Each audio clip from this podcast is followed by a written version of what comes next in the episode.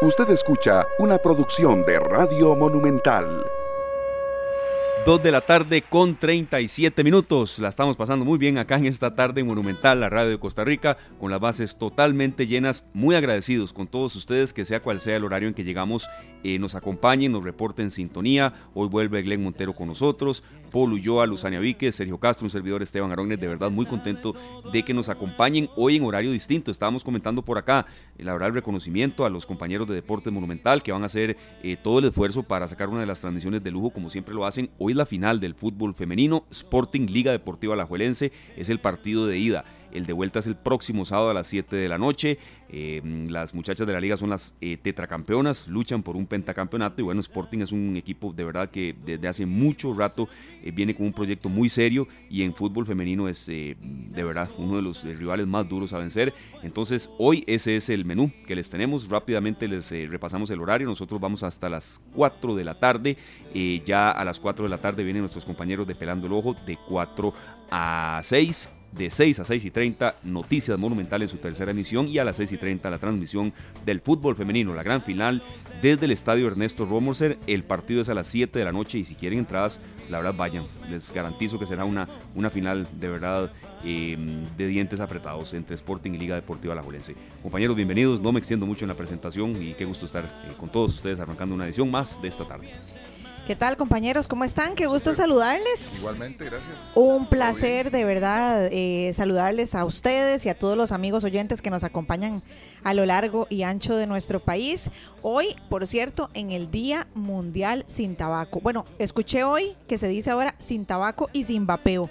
Así que bueno, un día de festejo para muchos y un gran reto para otros. Así es. ¿Cómo están? Buenas tardes. Buenas tardes, Buenas tardes don Paul. Qué gusto que arranca con nosotros esta tarde. ¿no? Hasta me llenó de alegría. ¿No ve cómo se me iluminó la piel y todo? ¿Cómo les ha ido? Y la mirada y todo. Sí, todo. hoy además, miren que, dentro de esas curiosidades, sí, hoy es el día, según la Organización Mundial de la Salud, hoy es el Día Mundial sin el tabaco y ahora sin el vapeo, ¿verdad? Una de las cosas que eh, se está pidiendo a los jóvenes no, no utilizar. Pero hoy también es el día del loro. Sí. Hoy es el día del loro. que en la mañana... Del, del, del, loro. Del loro, sí, de los loros. Ah. Para, para concientizar, concientizar eh, sobre eh, este animalito que... Eh, bueno, esta especie, que es una especie, nos podemos hablar de la lora, de los pericos, de las lapas, de todo eso.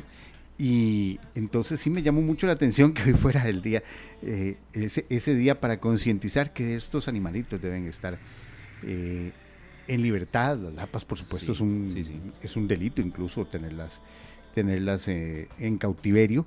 Y, y son, por ejemplo, los chucuyos quienes nos marcan, decía yo en horas de la mañana, nos marcan muchas veces el cambio de las estaciones. Y eso, eso también nos, nos, es una característica muy propia de nuestro país. Este tipo Qué de. interesante, sí. es una especie en, peligro de extinción. Bueno, las eh, lapas rojas son una especie en peligro de extinción.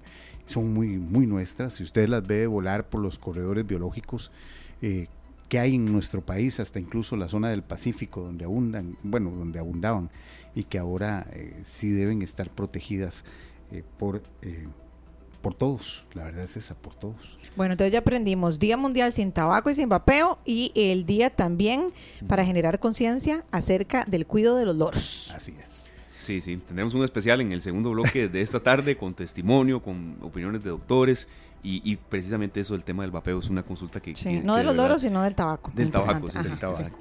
Bueno, rápidamente, compañeros, noticias así eh, que han marcado o que estarán marcando eh, la agenda noticiosa de esta tarde. Hace muy poco terminó la conferencia de prensa del Consejo de Gobierno, en la que, entre otras cosas, el gobierno anunció la eliminación de las órdenes sanitarias y de los aislamientos por COVID-19. Esta eh, directriz que será enviada eh, posiblemente o que sea publicada hoy, entre hoy y mañana en el diario oficial La Gaceta, ya marcaría el fin de las órdenes sanitarias y los aislamientos. Recordemos que en los últimos, eh, eh, según las últimas mm, directrices del Ministerio de Salud, eh, las personas con COVID-19 deberían, deben aislarse por aproximadamente siete días. Ahora ya se elimina eh, el giro de las órdenes sanitarias, que eran una imposición, que incluso si usted era sorprendido no obedeciendo una orden sanitaria, podía llevarse una multa, una multa muy fuerte, o incluso eh, en algunos casos extremos hasta algo más. Pero ya el gobierno elimina las órdenes sanitarias y los aislamientos por COVID-19. Eh, vamos a esperar más detalles sobre eh, esta nueva directriz del Ministerio de Salud. Paul, perdón que te interrumpa, pero hay algo en lo que me quedé o no sé si no entendí. O sea, si, si ya no hay aislamiento, entonces si yo tengo COVID, ¿qué voy a trabajar entonces? Esos son, esas son las, los detalles que estamos esperando eh, salgan en esta directriz, en esta nueva directriz, para ver cuál es la, determinación. Pero por ahora elimina el aislamiento. Quiere decir que eh, si bien la persona debería incapacitarse y no andar eh, regando el virus, propagándolo, propagando el virus, lo primordial es que no está obligándolo, obligando al aislamiento. Entonces, con medidas de precaución, el uso de mascarillas, mascarilla, eh, se puede mm, digamos, por ejemplo, salir a comprar un, una medicina. Entonces, en ese sentido, la idea es que se siga eh, promoviendo que uno mismo tome la decisión de guardarse y evitar contagiar a los demás compañeros. Pero que ya no va a existir una ordenanza como tal de que usted tiene que estar aislado y no, puede, va a ser obligatorio. Puede salir exactamente sino debe incapacitarse, que eso es lo, lo, lo, lógico, lo lógico cuando usted está con una, con una afectación de salud.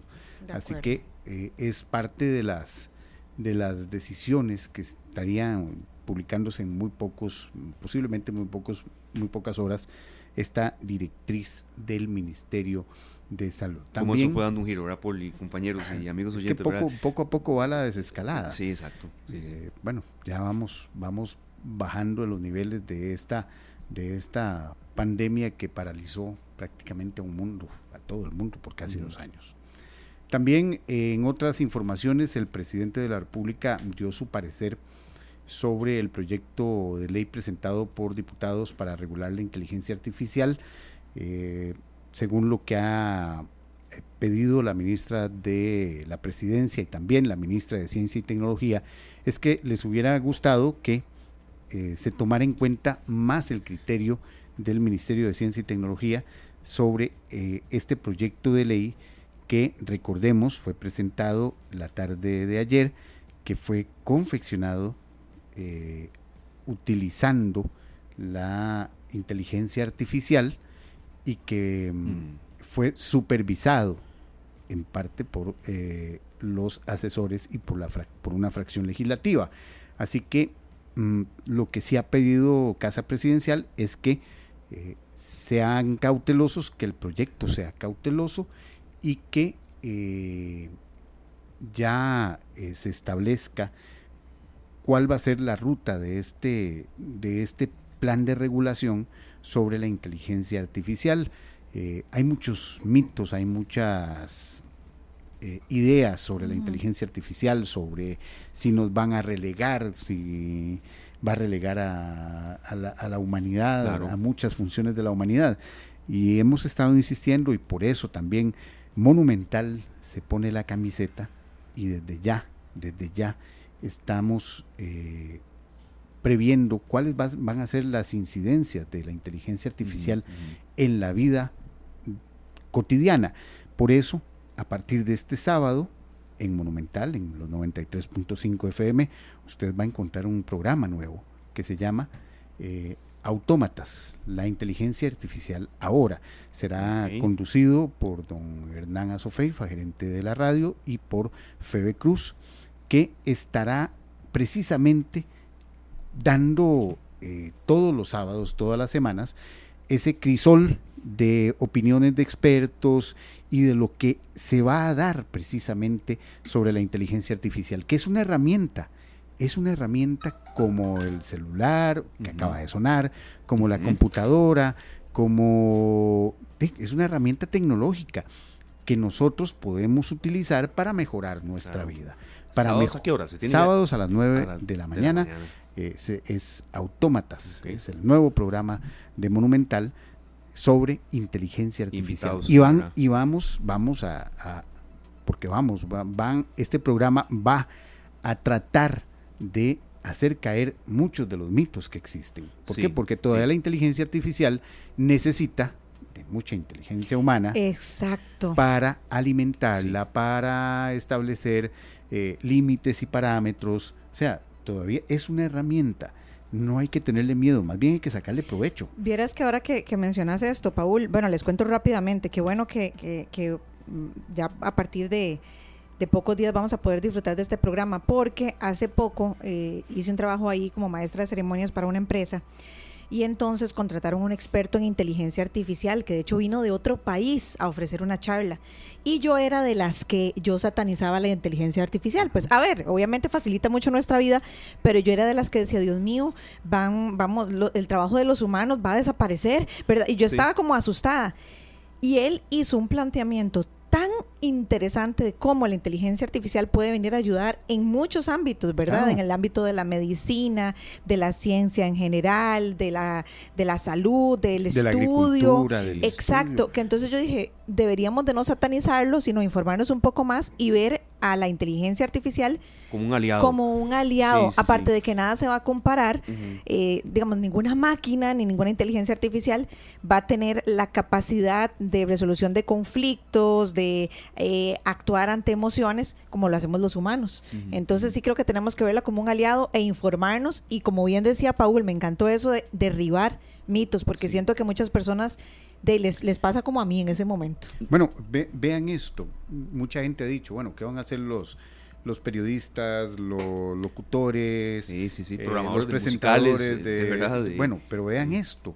Nosotros estamos aquí precisamente discutiendo esto y ese contacto humano que solo la radio puede dar, que con solo llegar eh, con una voz eh, y esa eh, forma que nos equivocamos, que tenemos, nos trabamos, que podemos llegar hasta, hasta el sentimiento, solo, solo nosotros lo podemos dar. Es, el, sentido humano el, que puede, el que puede darlo. Así que lo que hay que hacer es ya empezar a conocer la herramienta. Tampoco uno puede abrirse de una vez y decir, bueno, vamos a, a ponerle un, alto absolutamente a todo. Pero sí es necesario conocer, conocer cómo nos puede ayudar para mejorar muchos procesos en nuestro trabajo. Ya nosotros en, Z, perdón, estamos utilizando un sistema, una, ah, aplicación, entonces le, estamos eh, consultando constantemente y, si hay algunos temas en los que tal vez no profundiza mucho, uno puede aportar eh, conocimiento y va alimentando también. Sí, sí, no, no, totalmente válido. Yo creo que hay que perderle el miedo a este tema, ¿verdad? Hay gente que, siente que no, no, aquí ya hay carreras que no se van a tener que estudiar, eh, ya será una, máquina la que hará todo lo que yo hago. Y es normal que se sienta ese tipo hasta de incertidumbre y miedo, pero no, no, es, es, es totalmente válido, como siempre, Radio Monumental innovando. Autómatas entonces, sábados a las 9 de la mañana. Antitos de Tano, ¿qué tal? ¿Verdad, Glenn? Sí. Tano, ¿qué tal? A las 10. Eh, entonces, y a partir de este sábado, ¿verdad? Entonces. Ya a partir de este sábado.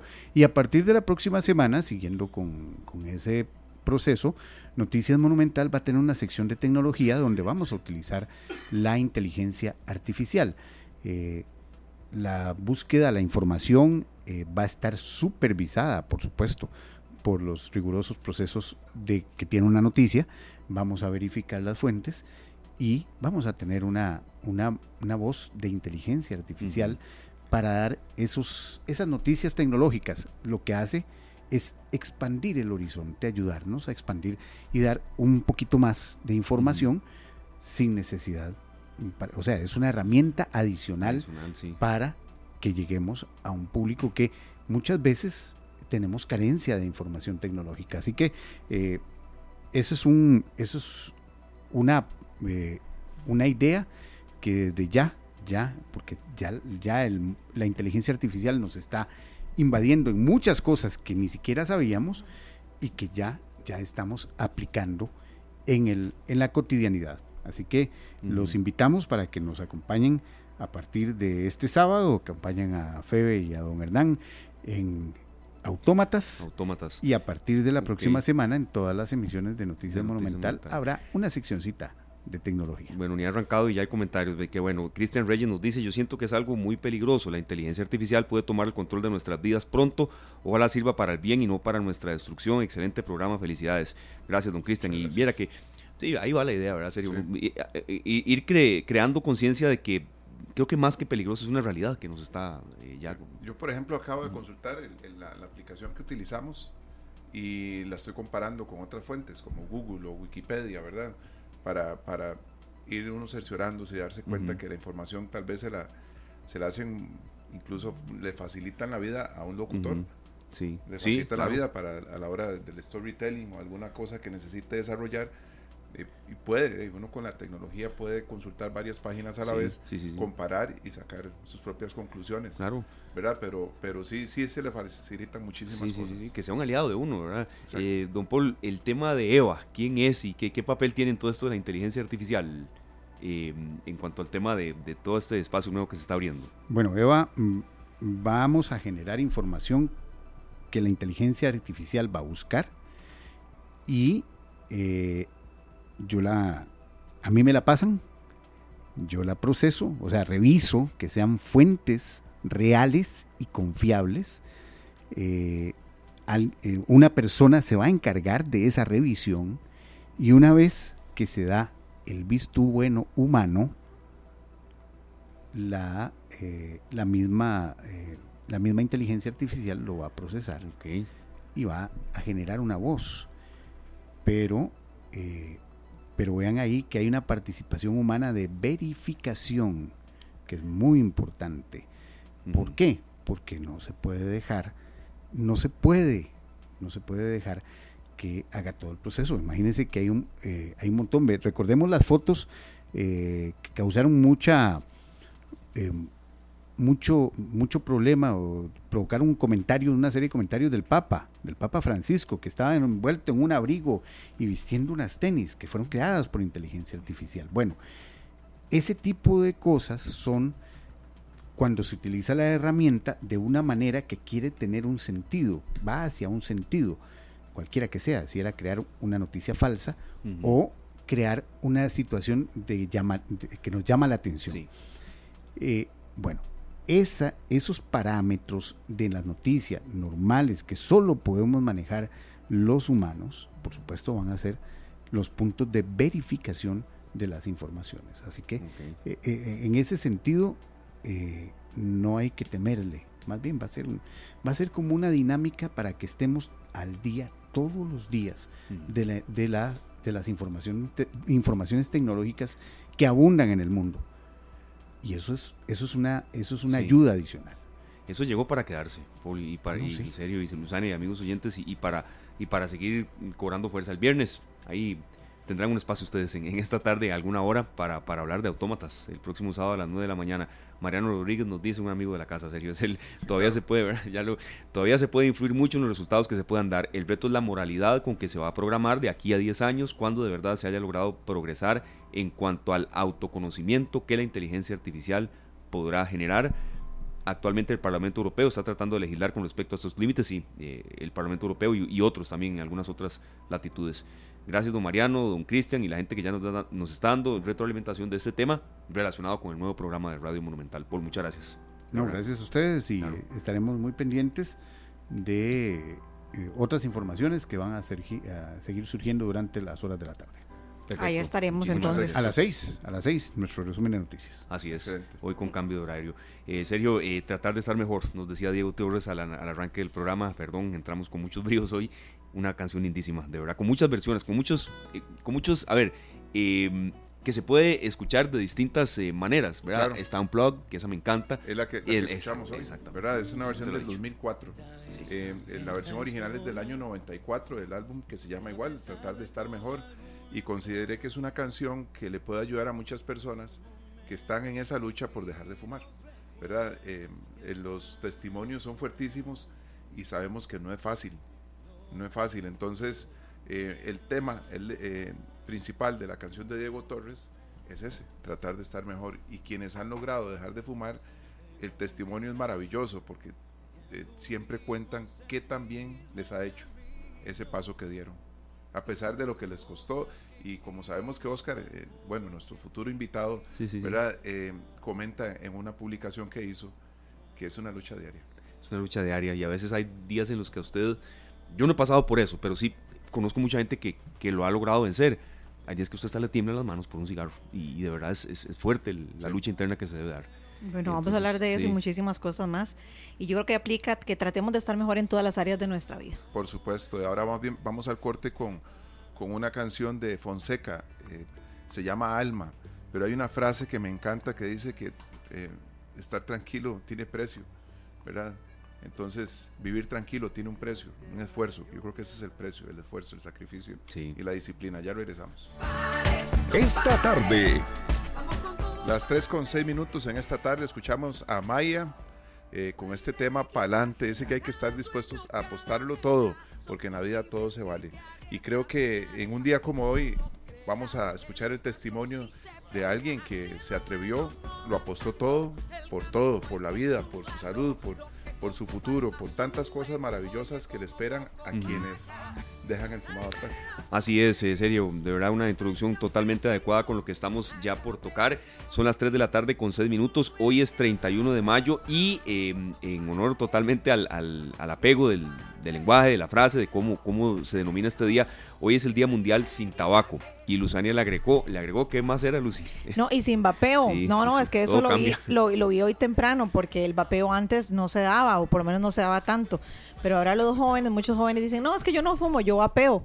Pero bueno, igual tiene una afectación en la salud. También vamos a abordar ese tema con una experta. Así que hoy es el Día Mundial sin Tabaco y sin Vapeo y era un tema que sí o sí teníamos que abordar. Así es. Le agradezco de verdad muchísimo, le agradecemos aquí todos eh, los que hemos trabajado en la producción de este programa en esta tarde a la doctora Alejandra Cascante. Ella es especialista en medicina familiar, coordinadora de la Clínica de Cesación de Tabaco del Hospital San Vicente de Paul.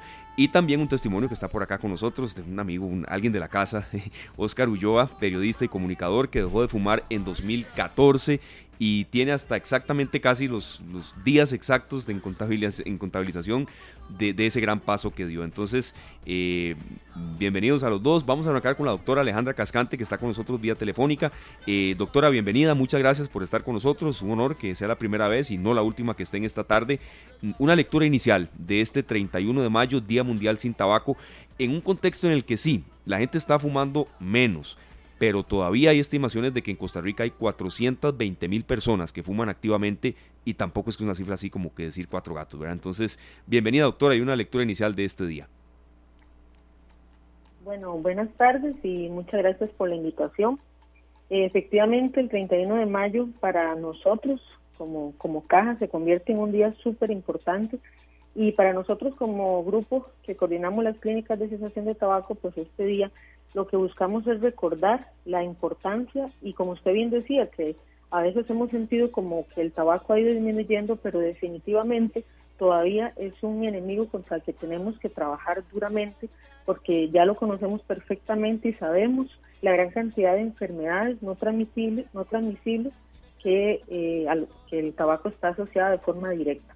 Entonces, eh, realmente para nosotros celebrar una vez más un Día Mundial sin Tabaco pues representa es recordar a las personas que existe, eh, que existe esta enfermedad, que existe una cura, que existen diferentes formas donde las diferentes instituciones queremos ayudar en el proceso de cesación de tabaco y como bien lo decían por ahí, ahora no solamente queremos traer a la mesa lo que es tabaco, sino también lo que es vapeo. ¿Verdad? Que es una nueva forma de adicción que por ahí está queriendo entrar de manera fuerte y sobre todo en las personas jóvenes. Entonces, este 31 de mayo quisimos darle un fuerte énfasis a la parte del vapeo. Bueno, muchas gracias doctora, bienvenida esta tarde. También tenemos acá a Oscar Ulloa que nos va a dar eh, un, su testimonio, ¿verdad?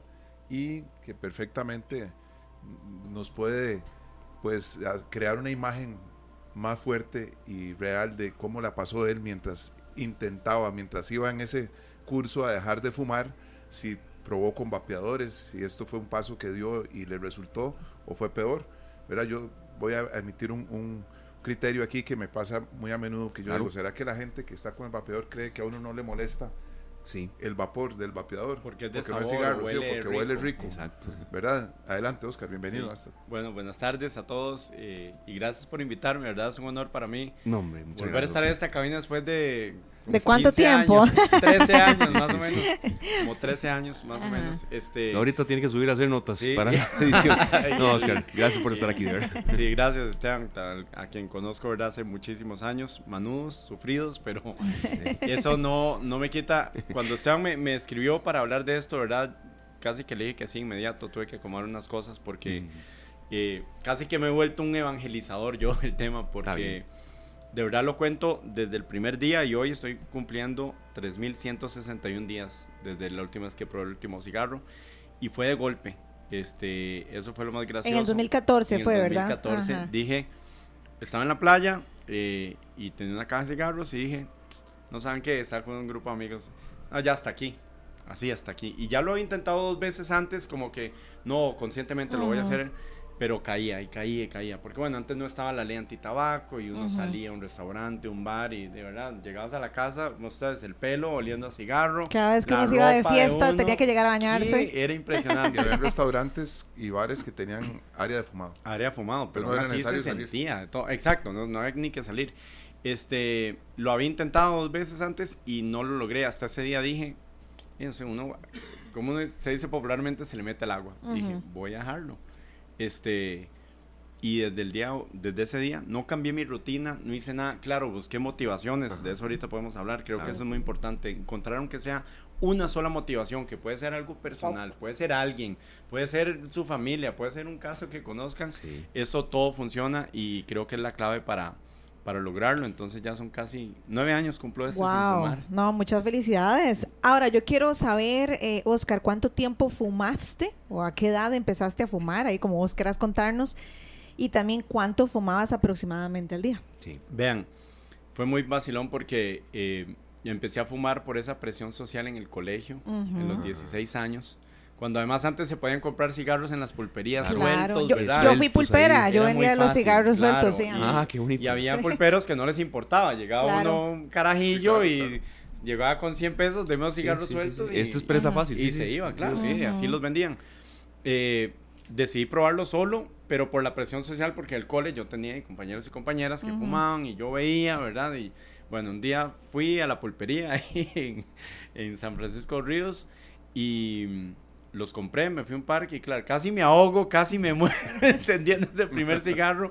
Pero bueno, dije, voy, a, voy a intentar, voy a seguir, voy a seguir, voy a seguir. Y ya después uno, ¿verdad? Las típicas 47 excusas que hay para fumar, que por el café, que después de comer, que tomándose algo, que en la mañana, que en la noche, a los compañeros en el recreo. Exacto, en el break, etcétera. Bueno, y ahí, y ahí fui, empecé a los 16 años y fumé por 10 años. Por 10 años. ¿Y cuánto fumabas al día más o menos? Entre semana sí fumaba regular, digamos, no me dejaba una caja, pero uno llegaba al fin de semana y más joven, ¿verdad? Se iba viernes, sábado y domingo, cuando además uno joven podía aguantar tres días de fiesta seguidos. Eh, y claro, ahí era, uno se tomaba algo y se bajaba una caja de cigarros a un bar, fácil, fácil, fácil. Y bueno, y eso uno lo ve ahora con más conciencia, pero las implicaciones que tenía en la salud, en el dinero, ya años después, los primeros años, yo empecé a hacer cuentas y dije, ¿cuánta plata me gasté? a mí tantas cosas que me gustaban.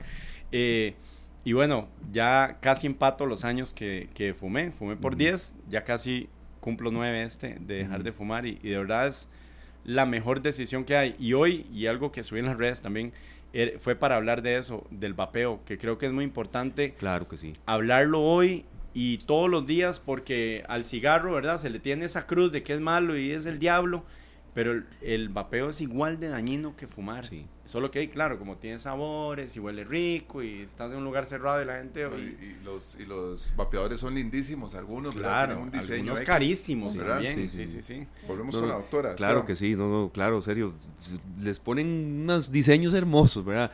Y es bueno también tener aquí a Oscar porque es periodista, es comunicador, lee mucho, entonces también eh, aporta en ese sentido. Em, doctora Alejandra Cascante, yo creo que para ustedes cuando hacen esos esfuerzos y hay un testimonio así, los motiva, ¿verdad? A ver que hay gente que, da el paso y que quiere incluso, eh, usemos la palabra, inyectar a otra gente de que, de que lo copie. Hablemosle aquí también a gente joven que, que, está tratando de dar ese esfuerzo.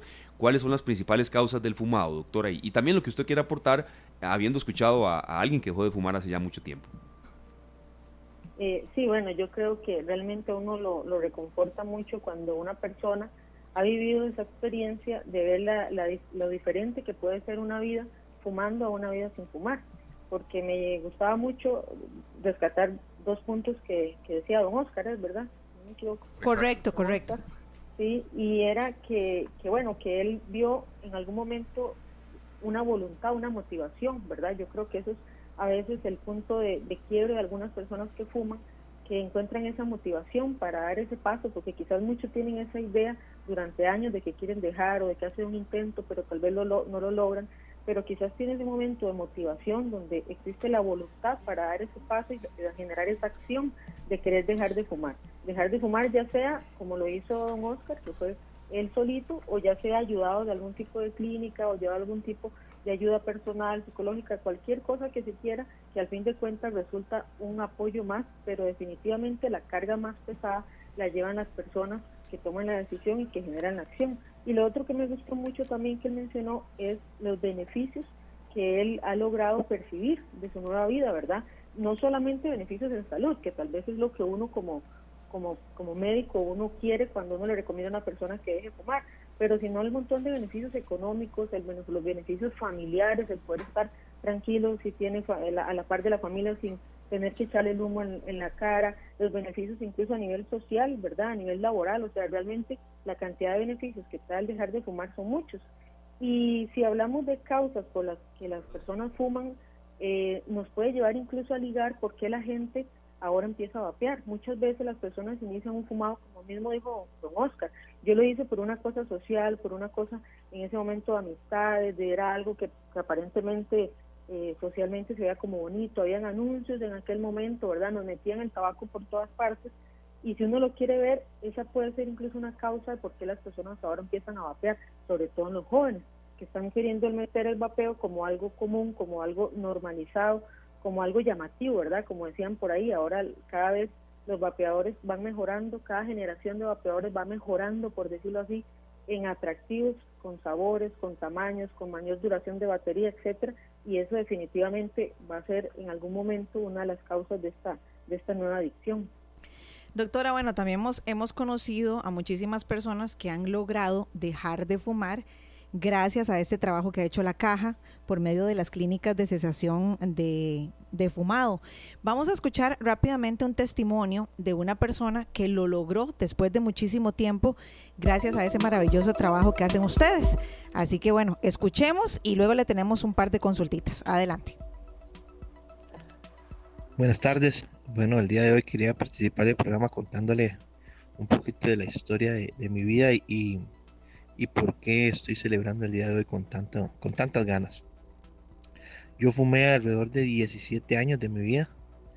Eh, realmente para dejar de fumar fue muy, muy, muy costoso. Eh, debido a que yo fumaba por, por dos cosas. El cuerpo me lo pedía y necesitaba ver qué hacía con mis manos. Esto, gracias a Dios, lo, lo descubrí eh, a través de la clínica de cesación de fumado del Hospital Calderón Guardia. Y, y eso cambió mi vida, esta clínica, debido a que aprendí cómo actuaba el cigarro en mi cuerpo, qué hacía, por qué era que me gustaba fumar, qué hacía en mi cuerpo, eh, y, todas las cosas que provocaban, que me engañaban mentalmente eh, y que no me permitían dejar el cigarro. Con la clínica se establecieron, se establecieron técnicas para dejar de fumar según mis necesidades. Eh, muchas charlas de especialistas en neumología, psicólogos, experiencias vividas de otras personas, eh, cardiólogos, eh, internistas, muchos médicos especialistas hablaban de las cosas que provocaban el cigarro de una manera médica real y no como uno lo ve muchas veces en los anuncios. Entonces, realmente se aprende mucho de cómo dejar de fumar, de qué se puede hacer. Y yo agradezco mucho, mucho esa clínica, agradezco la oportunidad de haber ingresado, ingresé con mi mamá y los dos logramos dejar de fumar.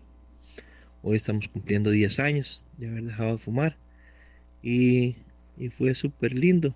Eh, prácticamente en la, en la, clínica, aparte de aprender todo lo del cigarro, lo que más me gustó fue aprender a establecer la técnica de cómo iba a dejar de fumar. Yo dije una fecha que iba a dejar de fumar. Como primer punto, me preparé, busqué cómo acomodar mi casa, eliminar espacios donde yo sé que iba a fumar. Ahí ponía una planta, ponía cosas que no me permitieran ingresar. Eh, cambiaba la cama de posición, todo lo que pudiera cambiar que no me recordara que hay que fumar, lo cambié. Boté ceniceros, boté muchas cosas que, que me recordaban el cigarro, fiesta y demás.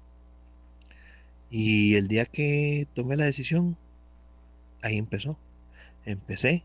Eh, el primer día fue súper duro, pero cada día iba siendo mejor. Cada día iba siendo más suave.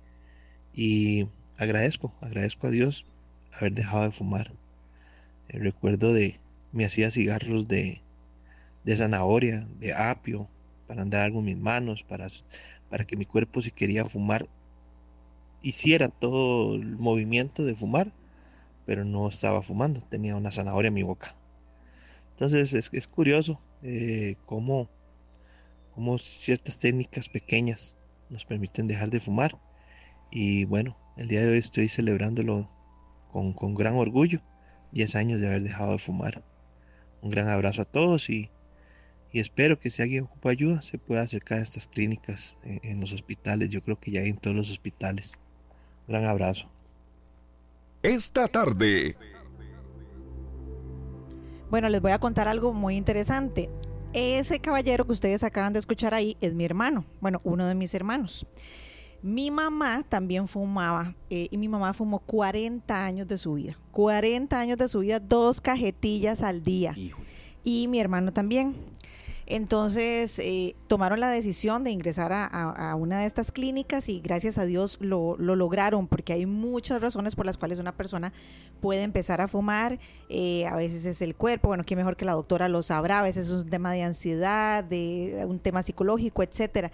Pero doctora, yo lo que quiero preguntarle es ¿Qué hacen ustedes a través de estas clínicas de cesación de, fumado? Porque yo recuerdo que en estas clínicas involucran a toda la familia. A nosotros nos dijeron, prepárense porque su mamá y su hermano se van a poner insoportables, irritables, va a pasar esto, esto, esto, y le empiezan a decir un montón de cosas. Que van a invadir la refrigeradora, así, ¿cómo es la logística? Exacto, pero también recuerdo, doctora, que hubo muchas personas que no continuaron en el programa porque pensaron que les iban a dar unas pastillitas mágicas.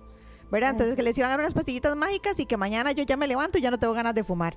Cuéntenos un poco, a grosso modo, de cómo es la estrategia que ustedes utilizan para motivar a las personas para que realmente dejen el fumado.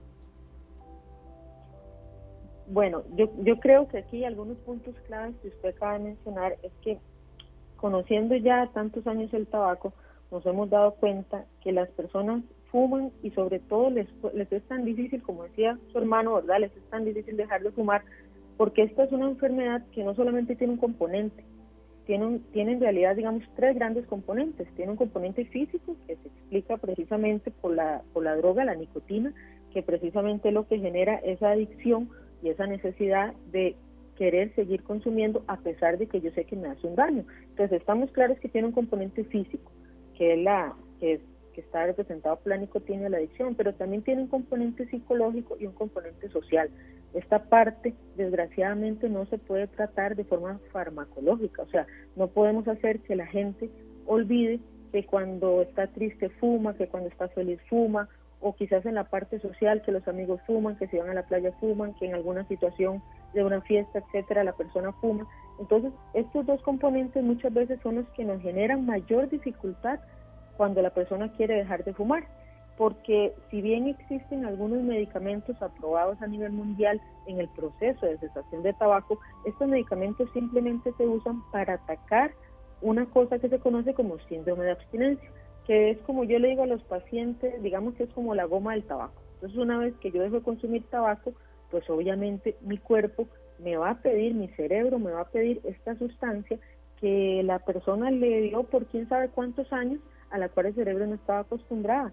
Entonces, esta droga pues obviamente va a generar que la persona quiera, necesite, eh, tenga la necesidad de consumirlo. Entonces, existen algunos medicamentos que lo que hacen es hacer que este síndrome de abstinencia sea un poquito más tolerable durante el proceso de cesación.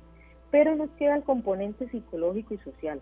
Definitivamente es donde nos dimos cuenta y es la estrategia que utilizamos en las clínicas de cesación de tabaco, que un manejo multidisciplinario, o sea, donde participan diferentes disciplinas y de forma grupal, porque así las personas se dan cuenta que no están solos, que realmente existen muchas otras personas que están pasando por su misma situación y que ese acompañamiento potencia la parte positiva conforme cada una de las personas va dejando de fumar. Entonces, en las clínicas de cesación de tabaco de la caja, que efectivamente ya, ya hay bastantes, como hay como 36 en todos los hospitales, pues están formados por un médico, hay un terapista respiratorio, hay un psicólogo, hay un trabajador social, en algunas hay enfermera de salud mental, hay compañeros de farmacia. Entonces la idea es que cada disciplina aporte desde su punto de vista estrategias para, las para que las personas puedan dejar de fumar con mayor éxito y no solamente dejar de fumar, sino lo que los dos testimonios de hoy hemos logrado escuchar y es que se han logrado mantener sin tabaco a lo largo de un periodo largo de tiempo como 10 años. Entonces, la idea de las clínicas no es solamente dejar de fumar, sino también evitar las recaídas, que precisamente el tabaco es una de las drogas que más genera recaídas. Entonces, a grosso modo, esa es la idea del proceso que nosotros trabajamos. Siempre se hace una valoración inicial de todos los pacientes que llegan a, nuestros, a nuestras clínicas a solicitar ayuda y en base a esta valoración les ofrecemos lo que, el lo que sea mejor para cada persona. Si participan en algún grupo, pues hacemos unas sesiones que generalmente duran ocho semanas y después de ahí se les da un seguimiento em, hasta completar generalmente un año de seguimiento. Claro, doctora, sabemos muy bien que usted aquí está en representación pues de la caja, ¿verdad? Pero hay una consulta de un oyente por aquí eh, tiene que ver con el IAFA, pero tal vez alguna luz que usted le pueda dar tomando en cuenta toda su experiencia en la caja y a dónde ella puede acudir. Es Flor y Sequeira Zúñiga. Llamé y llamé y llamé al IAFA para que me ayudaran a dejar de fumar y nunca logré hablar con alguna persona, siempre estaban ocupados en reuniones. Quizá a ella le fue mal en ese momento, porque sí he escuchado que en el IAFA también dan, mucha luz. Pero, em, bueno, ¿qué decirle a ella, verdad? Eh, bueno, sí, el IAFA también cuenta con, de hecho, tiene algunas clínicas también para ayudar en el proceso de de tabaco y, otras drogas inclusive.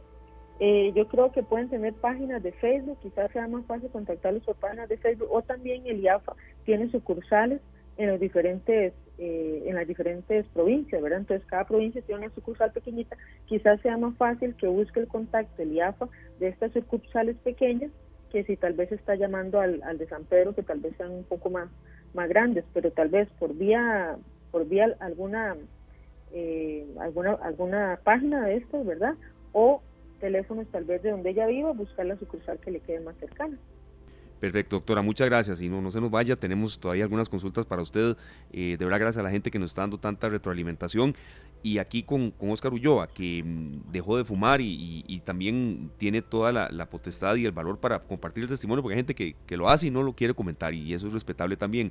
Oscar, ¿ha habido algún momento en todos estos años, desde que usted dejó de fumar en el 2014, que usted, y pucha, aquí sí, sí, sí, de verdad, ya aquí sí, casi que tengo que agarrarme con una mano la otra, en verdad, desde, desde temas fuertes, sensibles de su vida privada, Oscar, desde una situación en un trabajo, familia, qué sé yo, hasta las frivolidades más grandes que nos han pasado, por ejemplo, a los liguistas. Entonces, ¿ha habido algún momento, Oscar, en el que usted... Que, lo veo sufriendo a Oscar todavía, por cierto. El, el, mismo lapso de 2014 nos empezó a ir mal a la liga, ah, mira todo lo que he sufrido, pero... Pero, no, ha valido la pena. Ha valido muchísimo la pena. No cambio campeonatos de la liga por esto que digo yo. La verdad es que no. Eh, yo creo que, obvio, es, es muy difícil. O sea, quien diga que es fácil dejarlo, está mintiendo. Y por más que la gente hable y diga, o sea, vea, es demasiado difícil dejar el cigarro, pero sí se puede. o sea, al final sí se puede. Y hay miles de testimonios. Eh, yo creo que la clave, y también la ciencia lo dice, y los expertos, la doctora lo puede confirmar, son esos primeros tres meses. Para mí fueron los primeros dos meses, ya el tercero yo no sufrí tanto, porque, bueno, yo lo dejé en octubre Y ya venían de todas las fiestas de fin de año, ese montón de cosas. Y yo decidí no cambiar mi rutina y eso de, fue pura voluntad en realidad, porque yo dije, vean qué complicado, yo dejé 4 de octubre y ya... Y viene la, la, época más fiestera del año. Claro, exacto, pero ya yo pude pasar octubre, pude pasar noviembre y dije, no, diciembre aquí voy sobrado, pero ya todo el mundo también se desconecta, se van de vacaciones, traté de no ir a muchas fiestas, sí, pero los primeros tres meses son brutales. lo que pasa es que, bueno, cada quien tiene su proceso diferente y lo vive diferente. Hay gente que necesita ayuda, puede ir a una clínica, puede apoyarse en la familia, en amistades, en su pareja, o uno mismo, en sus mascotas, qué sé yo. Este, todos vimos el proceso diferente. Lo importante es que se puede, pero fácil, fácil no es. Y uno siempre quiere caer. ¿Y usted practicaba deporte mientras fumaba? No. De hecho, practiqué deporte toda mi vida. Eh, ya para esos últimos años que fumé, además de que no tenía aire, cuando a veces iba a mejengar uno, sí, varias veces íbamos. ¿verdad? Usted era volante de contención. Claro, claro. este, no aguantaba mucho tampoco, aunque tuviera un poco de aire. Pero recuerdo que ese año 2014 empecé a subir muchísimo de peso, pero demasiado, al punto de que ya no me quedaba la ropa. Y yo dije, di, no, aquí es, di, tengo que, no solo la alimentación, quiero ir a hacer ejercicio. Ahí conocí el CrossFit. y fue una clase de prueba. es que esto es muy gracioso porque... Me parece que no le fue muy bien, ¿o qué pasó ahí? claro, yo fui a esa clase de prueba, éramos ese día, lo tengo tan claro y lo, lo cuento muy, muy rápido. Éramos solo una muchacha y yo, y era la rutina ahí bastante larga, había que correr como cinco veces 400 metros, hacer otras cosas. Cuando yo empecé, y era una muchacha como yo tenía 26 años, ella podía tener 35 años, ¿verdad? Era mayor. Empezamos juntos la rutina y le damos y le damos ya como a la segunda ronda yo veo que ella se iba y yo estaba ahogado de que yo dije, no, aquí me va a dar un infarto a los 200 metros, a los 600, eh, literal. Y esa rutina que terminó en 21 minutos, yo duré 38. Sí. Vean, lo tengo tan marcado y yo dije, no, esto no puede ser. Yo tengo que, tengo que dejarlo. La que le quería agregar leña al fuego y con 26 años. Además, como 10 años menor. Y, y eso, y eso eh, fue una de mis motivaciones el ejercicio yo lo escogí y dije, pero para poder hacer cosas y aprender a hacerlas, necesito aire. Y si yo quiero entrarle a esto que me gustó y me parece retador, necesito aire. Y bueno, desde entonces esa ha sido una de mis principales motivaciones. Todavía estoy. Este, y bueno, ahora, en, ahora consigo un nuevo lugar y todo, donde vaya, busco y, nada. Eh, ese ha sido, eso fue como vital para mí. Vamos a ir una pausa, pero antes, Esteban, tengo una pregunta muy importante, porque ahora decía Oscar que prácticamente anda evangelizando con su testimonio, ¿verdad? sí, sí. ¿Ha logrado convencer a alguien de que deje fumar? Un montón de gente. Vieras, vean. Qué bonito, qué gratificante. uno muy, muy rápido. Un ex asesor de la Asamblea Legislativa, Víctor Vargas. Este, yo cubría la Asamblea para ese entonces. Yo dejé de fumar en octubre y yo empecé a hablar y le, como yo pasaba metido en la asamblea todos los días, yo empecé a hablar, no, mira, es que estoy dejando de fumar aquí y allá. Él fumaba y decidió dejarlo un mes después. Qué bueno. Motivado por todo lo que yo le decía. Y todavía hoy, ya no nos vemos ni nada, pero todavía me escribe cada tanto. Mira, por vos dejé de fumar, te agradezco. Estoy cumpliendo un mes menos que vos, cada vez que yo lo pongo ahí en redes. Qué maravilla. por poner un ejemplo, pero sí, sí a bastante gente. Aquí tenemos un testimonio de Marcial Flores, un gran músico, un gran ah, amigo de la casa, que dice, yo he fumado desde que me acuerdo. He dejado de fumar cinco años, regresé. Dejé nuevamente seis años seguidos y regresé. Dejé otra vez por tres años, regresé. Ahora llevo tres meses sin fumar, pero es raro. Nunca tuve síndrome de, abstinencia. y lo otro, un paquete de cigarros me dura normalmente una semana y hasta dos. No sé si soy tan, tan fumador como los como los fumadores, pero muy interesante también. Gracias, que lo ha podido dejar varias veces. Y... Bueno, ojalá que siga por ese camino, Marcial, a quien le tenemos muchísimo aprecio. Desde Desamparados nos escuchan. Desde Desamparados, desde, eh, vamos a ver, Patarrá. Patarrá. Que me corrija, pero que sí, yo sé que eh, los conciertos que dio durante la pandemia fueron maravillosos. Eh, salía con su trombón y dio conciertos durante las noches a sus vecinos ahí desde la acera. Muy, muy interesante. Bueno, son las 3.34. Vamos a ir a una pausa, de verdad. Tenemos muchos mensajes y, ya por la reflexión final de los dos invitados de lujo que tenemos, doña Alejandra Cascante, especialista en medicina familiar, coordinadora de la clínica de cesación de fumado del Hospital de Heredia, y bueno, alguien de la casa, Oscar Ulloa, quien dejó de fumar en el 2014, periodista, comunicador, y que, eh, bueno, como usted decía, se ha evangelizado y con buenos resultados eh, en el tema del tabaco. Bueno, ya Marco nos dice, hoy, canción que pegara muchísimo con Gloria Estefan y aquí tenemos a su eh, compositor. Ya regresamos. 3 de la tarde con 43 minutos. Continuamos acá en Monumental, la radio de Costa Rica, en esta tarde, en este, en este programa especial del Día Mundial sin tabaco y sin vapeadores. También nos agregó eh, Luzania y, gracias también a todas las personas que nos han seguido dando retroalimentación. Antes de retomar serio con una consulta eh, ya en la parte final de, de, este especial con la doctora Alejandra Cascante, Braulio Vega Guzmán nos dice, yo fumé por 40 años, lo había dejado en dos ocasiones, pero a las dos semanas lo retomaba. En mayo del 2008 a mis 57 años me propuse a dejarlo y lo logré sin ayuda, solo con la firme voluntad de no volver a hacerlo. Felicidades, don Braulio, y gracias por compartir ese testimonio acá en esta tarde. Claro que sí, doctora. Tenemos una, una consulta muy importante que tiene que ver con los vapeadores. Tal vez no tenemos la información muy clara, pero al permitir que muchos establecimientos eh, le permiten a sus clientes eh, de hacer uso de ellos, uno puede estar comiendo, puede estarse tomando algo y hay alguien cerca como vapeador y desconocemos nosotros cuáles son los efectos sobre los fumadores pasivos con los vapeadores. Eh, eso por un lado. Y después, cuál es el, riesgo que estamos corriendo al pasar del cigarro al vapeador y que en muchas ocasiones hay gente que está utilizando más el vapeador de lo que fumaban. Que eso es otro... sí, sí, como que hay gente que dice, no, es que yo no fumo, yo vapeo.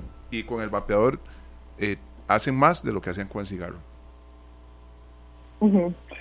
Sí, bueno, eh, con, el vapeo hay definitivamente muchas cosas que todavía tenemos que, discutir y conocer, específicamente con la consulta sobre si las, personas que vapean en lugares públicos y demás, existe una ley, de hecho la 166, que habla sobre las limitaciones del vapeo en lugares públicos.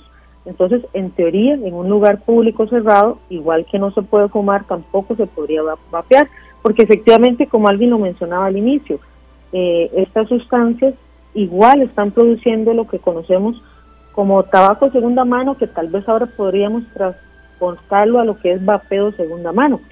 Y hay algunos artículos que ya describen que sí existe una absorción de estas sustancias que se exhalan tanto a nivel respiratorio por las personas que están alrededor, incluso a nivel transdérmico, o sea, por la piel. Entonces sí existe una, una absorción en determinada cantidad para las personas que están al lado de una persona que está vapeando. ¿Qué efectos produce sobre esa persona? Probablemente conocemos todavía pocos, quizás sean más a nivel respiratorio, sobre todo de las vías respiratorias superiores, pero definitivamente existe también efectos secundarios eh, de personas, como quien dice, efectos de segunda mano. Entonces, pues tanto por ley como por recomendación no es eh, no sería eh, prudente que las personas vapeen cerca de otras personas. Con respecto a que muchas personas están quizás cambiando el tabaco por, por el vapeo, lo primero que tenemos que aclarar es que ambos dispositivos son tóxicos, ambos dispositivos son igual de tóxicos. De hecho, ha llamado mucho la atención cómo el vapeo ha generado consecuencias, sobre todo consecuencias a corto plazo, todavía más fuertes que las que las hizo en su momento el tabaco, porque no sé si recuerdan, pero justamente antes de la pandemia, como en el año 2019-2020, se generaron eh, algunos casos que se publicaron, sobre todo en Estados Unidos, de personas jóvenes que desarrollaban una lesión pulmonar aguda eh, importante, que incluso algunos los llevó a requerir eh, de ventilación mecánica, o sea, aparatos especiales para que pudieran respirar por el daño que ocurrió que se le atribuyó directamente al, al, al vapeador, al vapeo. Entonces, realmente fueron una cantidad de casos grandes los que se documentaron y llama la atención eso, en ver cómo el vapeo está produciendo lesión aguda, sobre todo a nivel de los bronquios, de, la, de las vías respiratorias, etcétera. Y lo más interesante, lo que más llama la atención es que ha sido en personas jóvenes, que son quienes están empezando con el uso del vapeador. En cuanto a decir si el vapeo es una estrategia para dejar de fumar, definitivamente no. Como dijimos a un inicio, estamos cambiando una adicción por otra, los dos son tóxicos, los pulmones y en general el cuerpo humano no está hecho para que requiramos de, de ninguna sustancia, ni inhalada, ni ningún tipo de droga, realmente no estamos hechos para eso.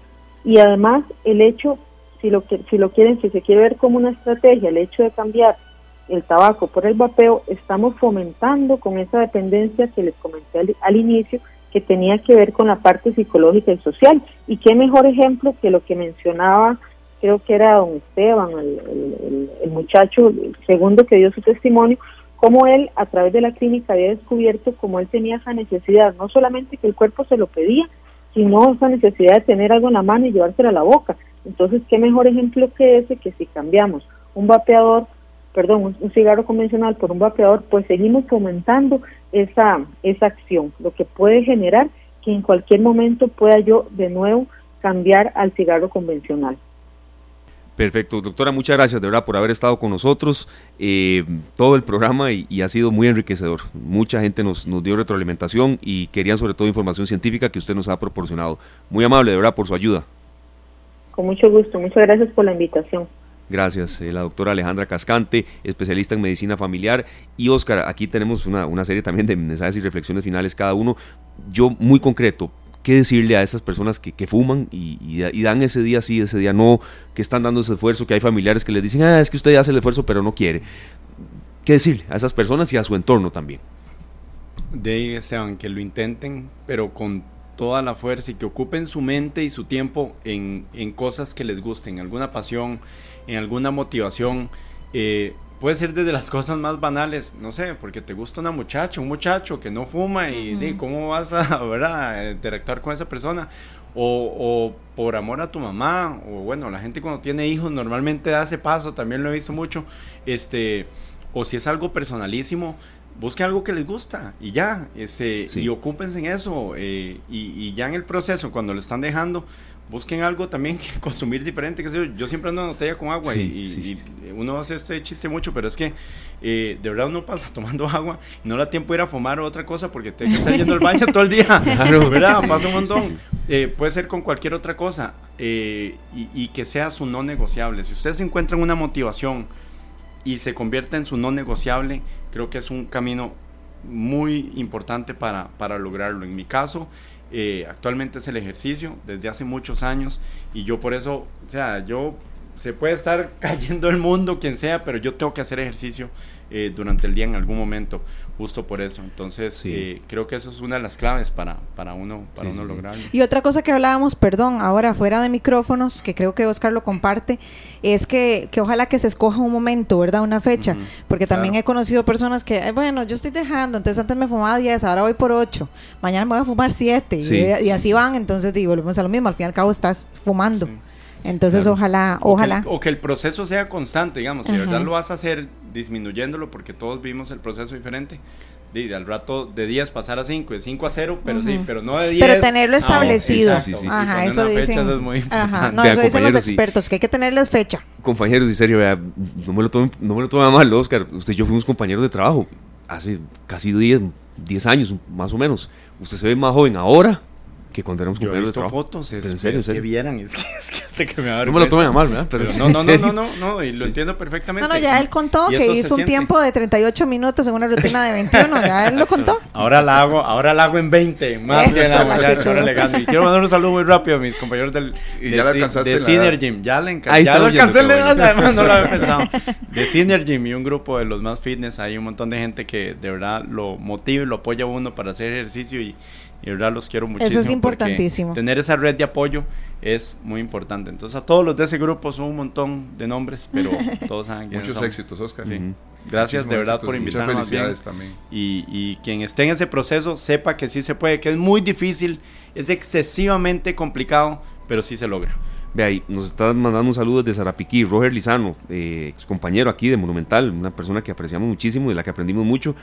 Eh, que nos escucha, nos manda saludos y que hoy cumple cuatro años de no fumar, don Roger Lizano. soy testigo fiel de mi querido amigo, mi querido compañero Roger, de ese eh, proceso en que él empezó eh, a dejar de fumar, porque era muy normal encontrarse a Roger aquí parqueado a la par, aquí a la par del, del, parqueo, ¿verdad, Glenn? Ahí estaba nuestro queridísimo Roger, la voz estéreo de la radio. ¿Qué voz? Que a pesar de que fumaba tanto, pues siempre tuvo una voz y fue un locutor fuera de serie, eh, de los más grandes del país, pero sí tomó esa decisión y coincidíamos todas las noches acá. y él siempre, pues ya, ya lo logró. Y fue parte de esta tarde también. También. El primer año que hicimos el especial de, de, en este día, sí, Él fue nuestro invitado. Aquí estaba, sí, sí, es cierto. Y, él nos escucha muy a menudo, entonces, ¿cómo no íbamos a, darle ese saludo y ese mensaje? Que sí se puede. ¿Se acuerda usted de Roger? Claro, claro totalmente. Vocero. Sí, sí, sí. Oscar, muchas gracias por haber estado acá, de verdad, a toda la gente que nos dio retroalimentación, a la doctora Alejandra Cascante, a Polo Ulloa, que formó parte de la primera parte de este espacio, a Glenn en la producción, los compañeros de Canal 2, y bueno, nos vamos, que sí se puede, ¿verdad? La gente que, que, quiere dar ese esfuerzo por, por, dejar de fumar, pregunte a los que saben, eh, lea, investigue un poco, porque sí hay una salida, y, y bueno, eh, muy contentos de haber cumplido con todos ustedes, amigos oyentes. Son las 3 de la tarde con 35, mañana volvemos, las 3 de la tarde con 55, mañana volvemos a nuestro horario habitual y creo que cumplimos con un programa muy humano también. Esperamos haberle llegado a su corazón y que pasemos de la emoción a la acción. Que Dios los bendiga y nos escuchamos mañana. Don Alberto Plaza dice remedio para el corazón. Feliz tarde, gracias. Este programa fue una producción de Radio Monumental.